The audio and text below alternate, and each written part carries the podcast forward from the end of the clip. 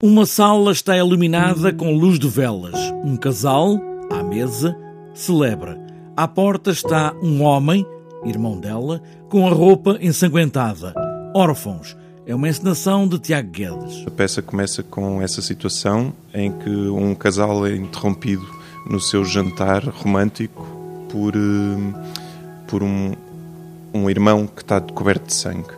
Pronto, e este é o ponto de partida da peça, que é como é que esta situação vai desenvolver. O que se terá passado, o que provocou toda aquela situação. O homem com a roupa com sangue é irmão da mulher que está com o marido à mesa, à luz das velas, numa sala. A peça fala de facto de, do relacionamento destes dois irmãos que são, que são órfãos e vamos, vamos percebendo isso e fala de, de vários temas que vêm que são desenvolvidos sobre a questão da família. A família é um ponto central nesta peça, órfãos, mas há muito mais, tanto que podemos sentir medo.